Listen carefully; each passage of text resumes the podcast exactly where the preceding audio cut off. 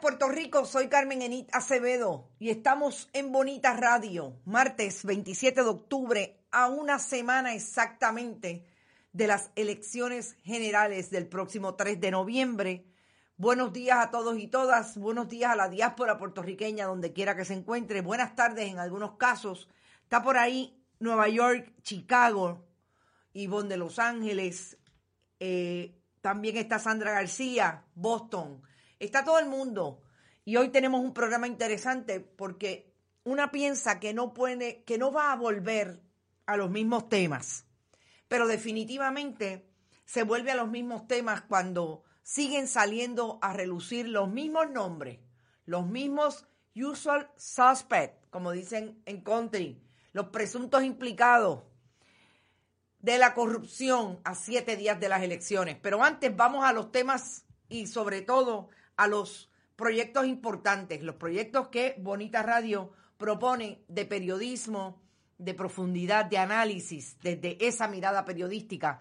Compartan, compartan, compartan, súper importante que sepan también que está con nosotros siempre Vega Alta Coop, que también está The Winery Outlet.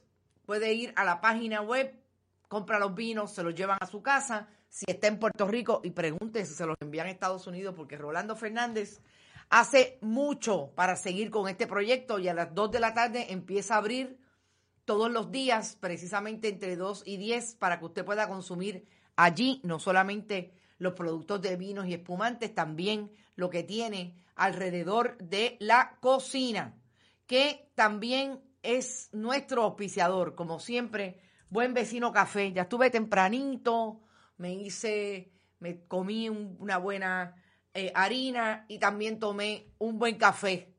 En mi caso, moca, un poco de combinación de moca eh, de café y chocolate para ver si duro todo el día. Bonitasradio.net, allí usted puede donar a través de PayPal y tarjetas de crédito a nuestro producto informativo. También puede hacerlo a través de ATH Móvil, Fundación Periodismo 21, que es la fundación sin fines de lucro que alimentará con buen contenido, porque podemos buscar dinero de otras fuentes, eh, y lo alimenta el contenido de Bonitas Radio, con periodismo multimedia, sobre todo investigación y análisis. Y además puede enviar cheques o giros postales a nombre de Fundación Periodismo Siglo XXI, puede abreviarlo, PMB 284 1940 San Juan, Puerto Rico, 00919-4000.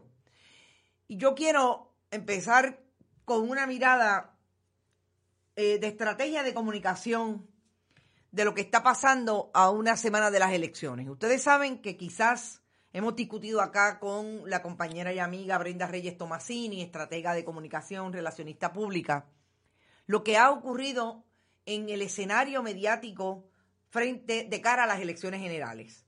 Y esas imágenes que vamos a reproducir hoy, que son algunas de las que están corriendo a través de los medios, son precisamente esa eh, diferencia que ha tenido eh, la campaña política de cara a la elección, precisamente por el detalle de la complejidad económica para todos los partidos políticos, incluidos los emergentes, eh, y las condiciones de hacer campaña política, como es la pandemia, los terremotos y toda la situación económica.